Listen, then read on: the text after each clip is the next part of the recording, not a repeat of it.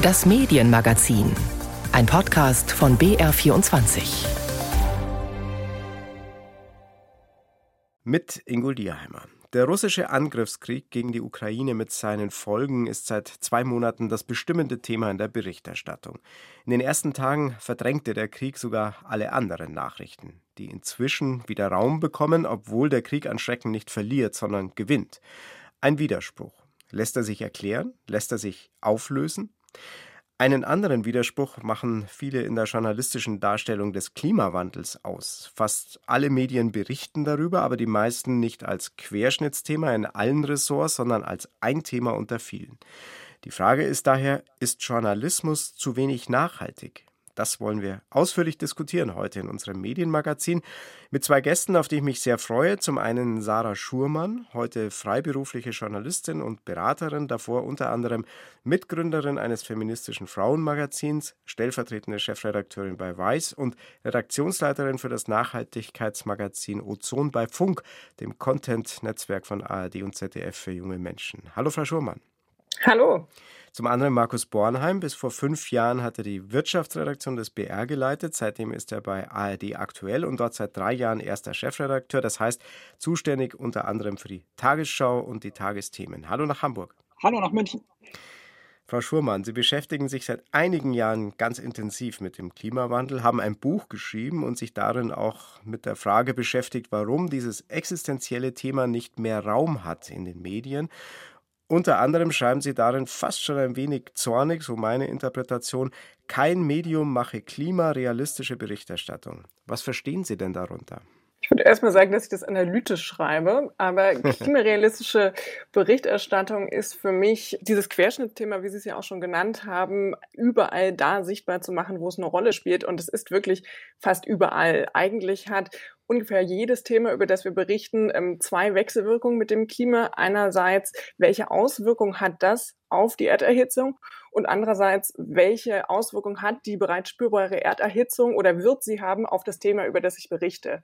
Und indem wir das journalistisch nicht sichtbar machen, sorgen wir auch mit dafür, dass diese gesellschaftliche Verdrängung, die wir sehen, aufrechterhalten bleibt, weil wir Politikerinnen und uns auch als Gesellschaft nicht ständig damit konfrontieren.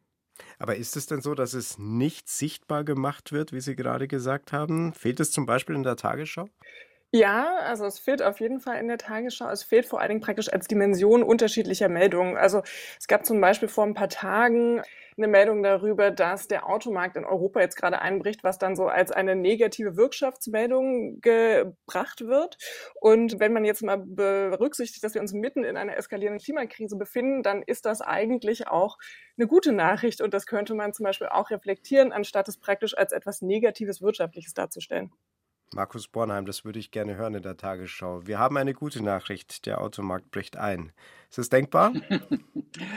ja, das ist, glaube ich, ja, ich persönlich finde, dass das ein bisschen zu kurz gesprungen ist, es so aufzugreifen und so zu analysieren. Also erstens teile ich nicht ganz die Analyse von Frau Schurmann, dass zu wenig oder berichtet wird über den Klimawandel als Querschnittsthema in den Meldungen. Ich nehme das ganz anders wahr. Und ich sehe vor allen Dingen auch eine deutliche Veränderung innerhalb der letzten Monate, fast schon des halben Jahres, dass der Klimawandel sehr wohl als Querschnittsthema wahrgenommen wird. Da mag jetzt diese eine Meldung aus der Automobilindustrie vielleicht ein Beispiel sein, an das ich mich ehrlicherweise gar nicht mehr ganz konkret erinnern kann. Ich sehe aber sehr wohl, dass wir über jede Steuerberichterstattung, die wir in der Tagesschau haben, immer wieder die Frage der Nachhaltigkeit, der Auswirkungen auf die Umwelt, auf den Klimawandel schon immer noch dabei haben als Aspekt.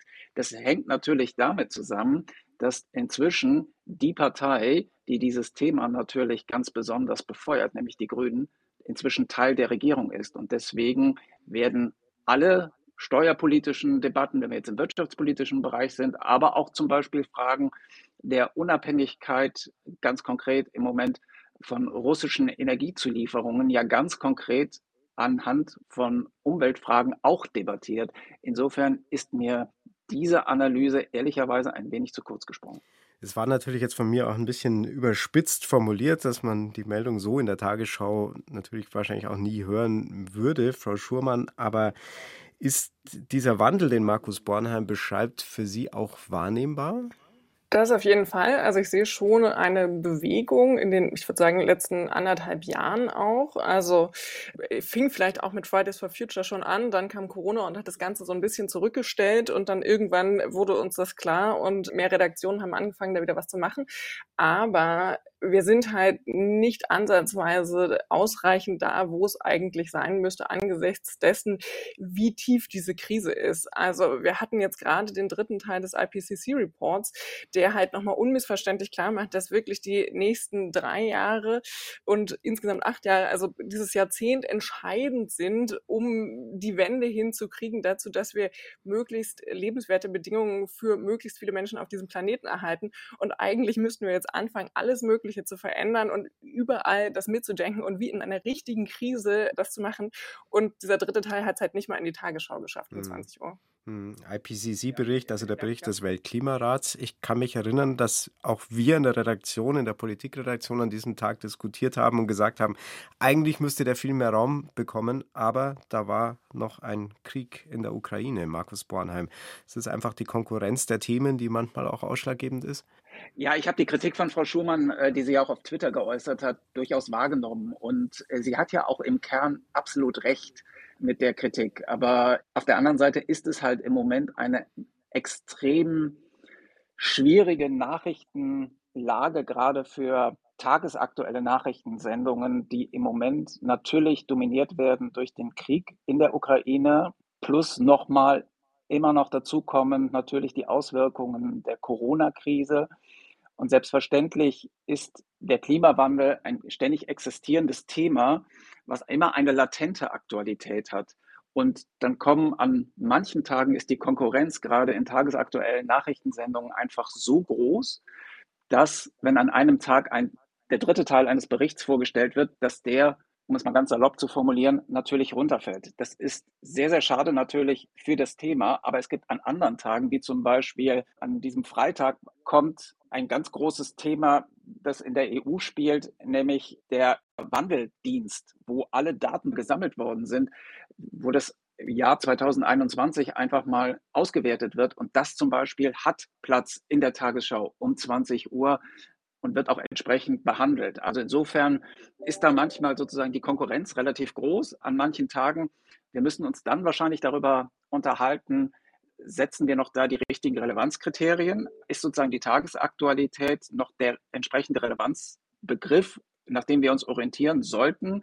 Die Tagesschau um 20 Uhr hat diesen Relevanzbegriff der Aktualität einfach, aber wir haben ja natürlich noch innerhalb der Tagesschau-Familie, für die ich jetzt spreche, natürlich noch andere Varianten, Ausgaben, Produkte, die das natürlich trotzdem abbilden können. Und gerade dieser IPCC-Bericht, der dritte Teil, der war zum Beispiel bei tagesschau.de und auch bei Tagesschau 24 natürlich ein, ein großes Thema. Also wir haben ja noch andere Spielflächen außer der 20 Uhr. Natürlich hat die 20 Uhr die meiste Reichweite, keine Frage. Da sollte er auch rein. Aber an diesem Tag gab es einfach andere Kriterien. Aber ich würde trotzdem immer noch dafür werben, um auch die Attraktivität, an dem Punkt würde ich Frau schon mal absolut unterstützen. Sie hat es gerade eben angesprochen, weil Nachrichtenredaktionen sind bestimmt von Generalisten. Wir haben, glaube ich, alle zusammen, das ist, glaube ich, wirklich ein Mangel, zu wenig tiefe Kenntnisse den Klimawandel entsprechend zu interpretieren und aufzubereiten. All das, was wir uns über zweieinhalb Jahre während der Corona-Krise so Schritt für Schritt und Tag für Tag erarbeitet haben, sieben Tage Inzidenz etc., all das, glaube ich, haben wir in der Tiefe in den meisten Nachrichtenredaktionen, für die ich jetzt spreche, so noch nicht. Da sind wir unheimlich darauf angewiesen, dass wir Fachexpertise bekommen aus den Fachredaktionen. Aber solange dieser Austausch noch nicht so hundertprozentig etabliert ist, sitzen wir da ein Stück weit, gerade in Nachrichtenredaktionen, auf dem Trockenen, um das wirklich auch richtig zu interpretieren an einem solchen Tag. Aber jetzt gibt es ja auch diese Experten und das fehlende Fachwissen, das Sie gerade beschrieben haben, in der Breite, in der journalistischen Breite. Das ist ein Punkt, Frau Schurmann, den Sie auch ganz bewusst ähm, anprangern und sagen, das ist ein ein entscheidender Punkt dahingehend, dass der Journalismus sich nicht so intensiv, nicht so nachhaltig mit dem Klimawandel beschäftigt. Hat sich das in den letzten Jahren in irgendeiner Form verändert? Also jetzt nicht wesentlich. Ich sehe zwar, dass es praktisch mehr Klimaberichterstattung gibt und dass jetzt damit auch mehr Kolleginnen der Raum eingeraumt wird, sich damit zu beschäftigen. Aber äh, wir haben damit jetzt auch teilweise den Fall, dass da praktisch Kolleginnen darüber berichten, die halt nicht das Hintergrundwissen haben, um zum Beispiel Lobbynarrative einzuordnen, um diese Studien richtig einzuordnen. Ich würde jetzt wirklich tatsächlich behaupten, dass äh, unser Gespräch hier anders verlaufen würde, wenn Sie sich näher beschäftigen würden damit, wie eigentlich das Verhältnis von dem CO2-Budget, den Auswirkungen von 1,5 Grad auf unser aller Leben schon in den nächsten Jahren und die Auswirkungen der Kipppunkte sein wird. Weil dann wird nämlich klar, warum praktisch Aktivistinnen über diesen Climate Emergency sprechen. Und das jetzt gar nicht so, dass ich sagen will, ich habe es jetzt irgendwie verstanden, sondern ich versuche ja immer genau darauf hinzuweisen, dass ich mich eigentlich seit Anfang 2018 ziemlich intensiv mit der Klimakrise beschäftige, schon auch ziemlich alarmiert war damals und dann aber tatsächlich bis Sommer 2020 gebraucht habe, um äh, tatsächlich zu verstehen, wie akut diese Krise ist, wie wenig Zeit wir haben ähm, zu handeln und dass das Ganze nicht meine Enkelkinder treffen wird, sondern vor allen Dingen auch mein eigenes Leben. Auch sie beide sind jung genug, um noch wirklich drastische Auswirkungen zu sehen. Und das ist, glaube ich, in der Gänze nicht verstanden. Und deswegen ist es auch nicht besonders befriedigend, wenn man sagt, ja, okay, wir müssten da jetzt eigentlich einen Experten haben, weil wir sind genau jetzt in der Klimakrise. Wir sind, wie der IPCC jetzt nochmal gesagt hat, ein wahnsinniges kleines Fenster, um halt diese lebenswerte Zukunft für möglichst alle Menschen auf dieser Erde zu erhalten. Und das schließt sich. Und das sind nicht 30 Jahre, sondern es ist dieses Jahrzehnt. Und deswegen ist es dann für mich auch unverständlich zu sagen, ja, ist jetzt der dritte Teil eines Reports, gerade dieser dritte Teil des IPCC-Reports, das war eigentlich das wirklich Neue. Also der erste und zweite Report müssen zwangsläufig ähm, das wiederholen, was man schon ungefähr weiß. Also was sind denn eigentlich die Grundlagen und welche Auswirkungen hat die Erderhitzung? Und der dritte Teil war jetzt substanziell neu, weil er nämlich mal zeigt, wie kommen wir denn hier raus? Was können wir denn machen? Was ist realistische Politik? Und genau daran äh, müssten wir jetzt die Regierung messen und das hochhalten und wirklich den IPCC-Report jetzt auch weiterhin äh, hoch und runter berichten. Da gibt es sehr, sehr viel Stoff drin und das passiert gerade einfach nicht.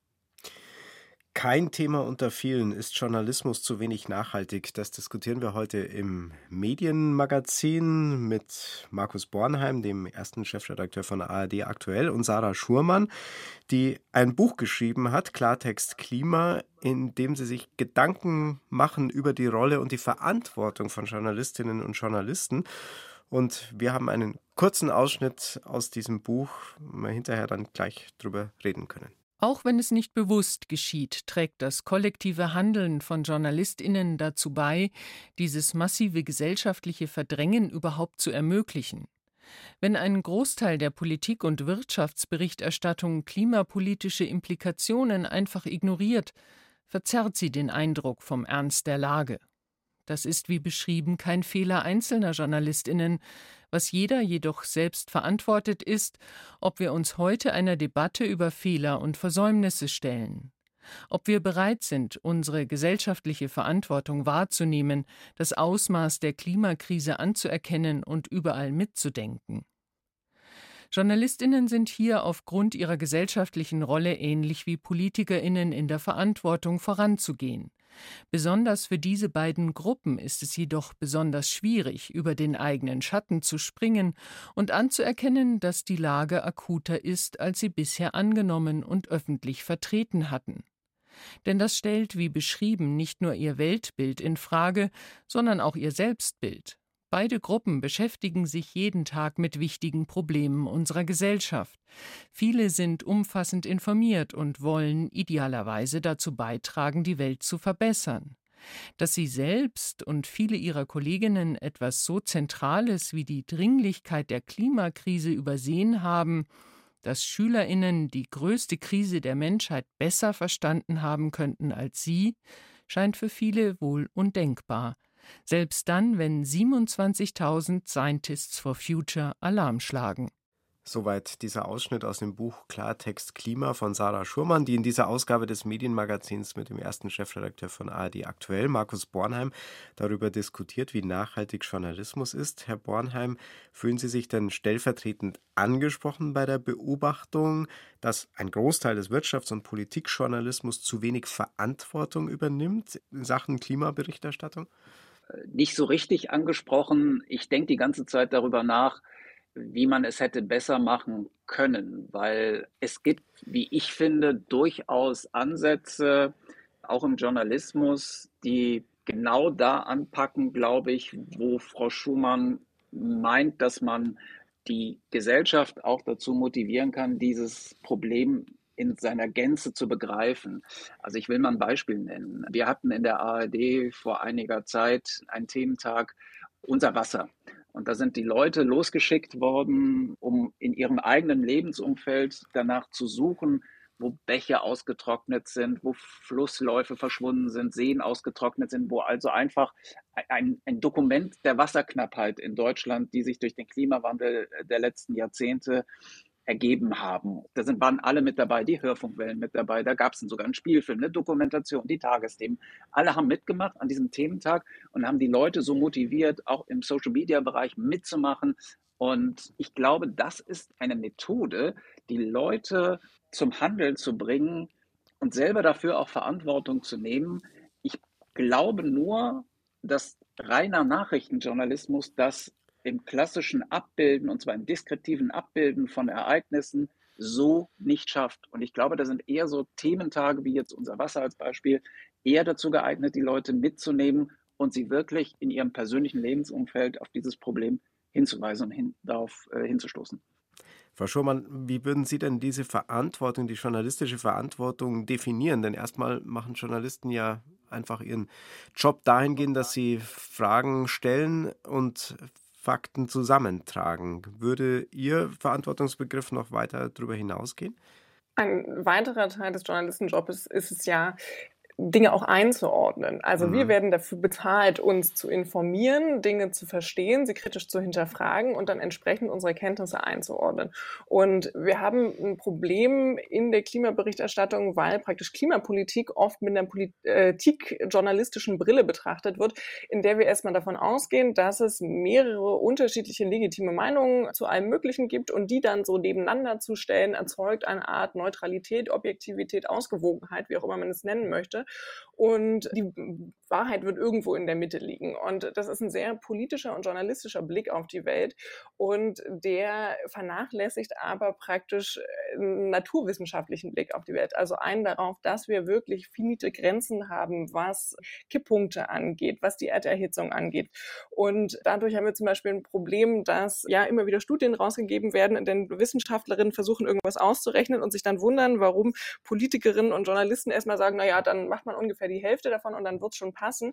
Der politische und journalistische Blick darauf ist von wegen, genau, es gibt halt äh, auf alles unterschiedliche Perspektiven. Wir suchen für alles einen Kompromiss und irgendwo in der Mitte trifft man sich. Und der Wissen, die Wissenschaftlerinnen sind dann total perplex, weil sie sagen, ich habe doch genau das ausgerechnet, was wir jetzt machen müssten, um dieses Ziel gerade noch zu erreichen. Also da jetzt auch nur ein bisschen was wegzunehmen, wird halt verhindern, dass wir das Ziel erreichen. Und ähm, da gibt es so Missverständnisse. Und ich finde schon, dass es in der tagespolitischen und nachrichtlichen Berichterstattung überall sein muss, weil ja jede Entscheidung, die wir heute treffen, entweder die Klimakrise weiter mit vorantreibt oder halt anfängt, es nicht mehr zu tun. Und da jetzt die entscheidenden Jahre zum Handeln sind, muss ich das auch widerspiegeln. Und vielleicht noch ein Wort zu diesem Tag zu Unser Wasser. Mhm. Da hatte ich mich auch mit Daniel Harrig unterhalten, der praktisch der treibende Regisseur dahinter war. Und ich finde es ein sehr gutes Beispiel dafür, dass wir halt nicht ein ausreichendes Bewusstsein in dem Journalismus haben für die Umweltkrisen, die Ökokrisen, in denen wir uns gerade befinden, weil auch er damals irgendwie zufällig auf das Thema gestoßen ist und mir berichtet hat, dass er dann an alle möglichen Redakteurinnen rantrat und sagte, da müssen wir was Großes machen und alle waren erstmal, oh ja, nee, Wasser, also klingt jetzt irgendwie nicht so dramatisch und erst als er dann aufgezeigt hat, wie die Situation ist und so, sind dann alle darauf angesprungen, haben die Schärfe des Themas erkannt und genau das versuche ich halt auch für Klima zu machen. Ich, ich gehe nicht gerne meinen Kolleginnen auf die Nerven und bin da irgendeine Besserwisserin, sondern ich sage wirklich, wir versagen hier als Branche.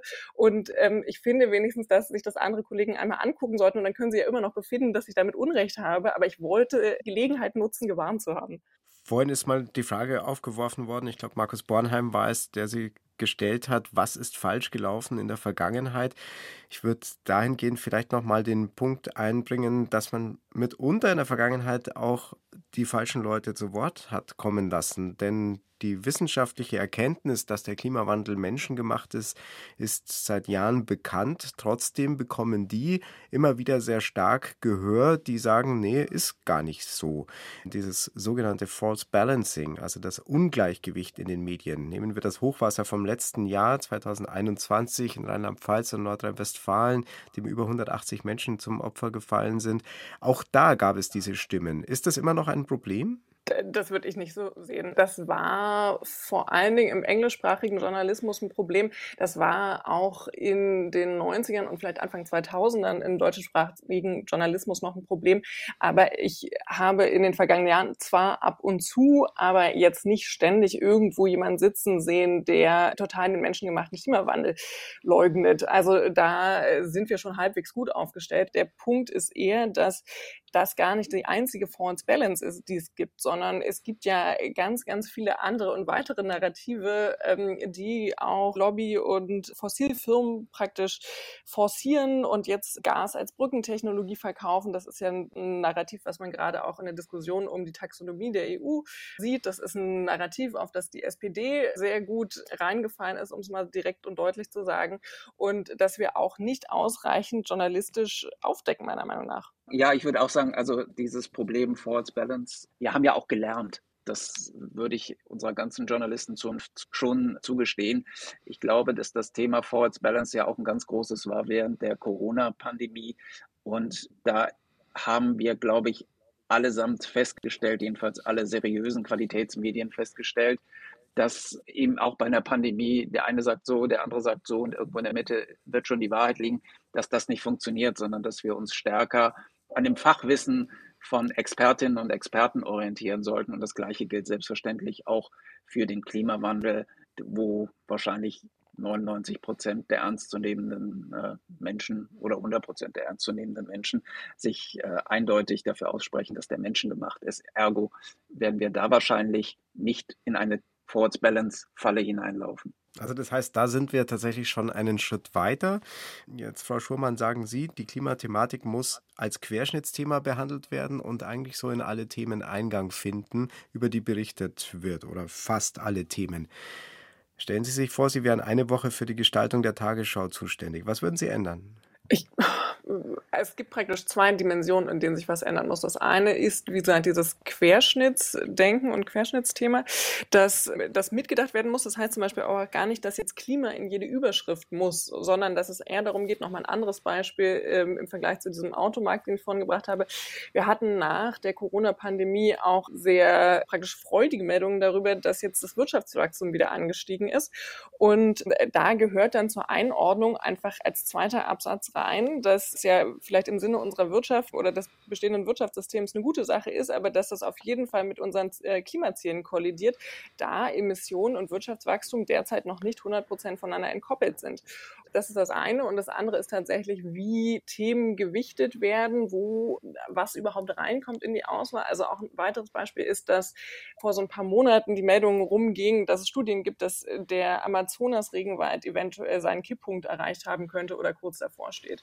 Und das wurde schon irgendwo überall gemeldet, aber es landete nicht auf den ähm, Titelseiten, auf den Top-Aufmacherplätzen. Und das liegt meiner Meinung nach allein daran, dass wir kein gemeinsames Verständnis davon haben, was das überhaupt bedeutet. Also was sind Kipppunkte? Welche Auswirkungen hat das eigentlich aufs Erdklima, also auf uns alle, wenn jetzt der Regenwald kippt? Weil wenn das mhm. nämlich verstanden wäre, dann wäre das wirklich auf den Titelseiten gewesen. Die Tagesschau steht jetzt natürlich als Beispiel für viele Nachrichtensendungen, weil Markus Born Bornheim, der für diese Sendung zuständig ist, jetzt hier mit uns diskutiert. Markus Bornheim, würden Sie sich dann darauf einlassen, Frau Schurmann, mal eine Woche die Gestaltung ein bisschen zu übergeben? Also ich würde Sie sehr gerne natürlich als Beraterin immer wieder dabei haben und die uns immer wieder darauf aufmerksam macht, bestimmte Themen stärker in den Blick zu nehmen beziehungsweise zu hinterfragen und auch ich nenne das jetzt mal, den zweiten und den dritten Blick darauf zu haben. Also das, was sie gerade erzählt hat. Also Wirtschaftswachstum ist eine gute Nachricht, aber, und dann das Aber dahinter auszuformulieren oder darauf im Prinzip nochmal äh, einen zweiten oder dritten Blick äh, zu werfen. Ich finde, das ist sehr, sehr wichtig. Ich persönlich glaube auch, dass wir mit der Möglichkeit eines Constructive Journalism oder lösungsorientierten und konstruktiven Journalismus durchaus die Möglichkeit haben, das Thema Klima auch in der Berichterstattung noch erlebbarer oder besser und auch näher an die Menschen heranzubekommen, weil ich glaube, dass woran es im Moment krankt, ist das reine deskriptive Berichterstatten und ich nenne das jetzt mal so zugespitzt, diese Zahlenhuberei von Studien, Berichten etc. habe, mit denen, wie Frau Schumann ja richtig sagt, mhm. unsere Userinnen und User, Zuschauerinnen und Zuschauer oder Zuhörerinnen und Zuhörer ja eigentlich wahrscheinlich, wenn sie nicht Expertinnen sind, nichts mit anfangen können. Also insofern muss ich dieses Thema an die Menschen bringen. Und ich glaube, dass wir über diesen Constructive Journalism durchaus die Möglichkeit haben, immer wieder das Problem zu beschreiben und am Ende zu sagen, es gibt aber schon ganz viele schlaue Köpfe auf der Welt, die mindestens mal eine Lösung oder eine Idee haben, wie wir das Problem lösen können. Und ich glaube, dass das ein Weg sein könnte, gerade so ein schwer und großes Thema wie den Klimawandel an, zu den Menschen ja auch zu bringen. Es macht ja nicht nur Sinn, dass wir als Journalistinnen und Journalisten das begreifen, sondern wir müssen es dann ja auch, ich nenne das jetzt mal in Anführungszeichen, unserer Kundschaft ja auch noch beibringen sagt Markus Bornheim. Er ist der Chefredakteur von ARD Aktuell, der in dieser Ausgabe des Medienmagazins mit der freien Journalistin Sarah Schurmann diskutiert hat über nachhaltigen Journalismus. Ich fand das sehr spannend. Vielen Dank für die Überlegungen, die Sie beide geäußert haben in diesem Medienmagazin. Dankeschön. Danke Ihnen. Gerne. Ja, vielen Dank für die Einladung. Wenn Sie Lust auf mehr Medienthemen bekommen haben, Sie können unseren Podcast abonnieren in der ARD Audiothek oder im BR Podcast Center. Eine weiter spannende Podcast-Zeit wünscht Ingo Dierheimer.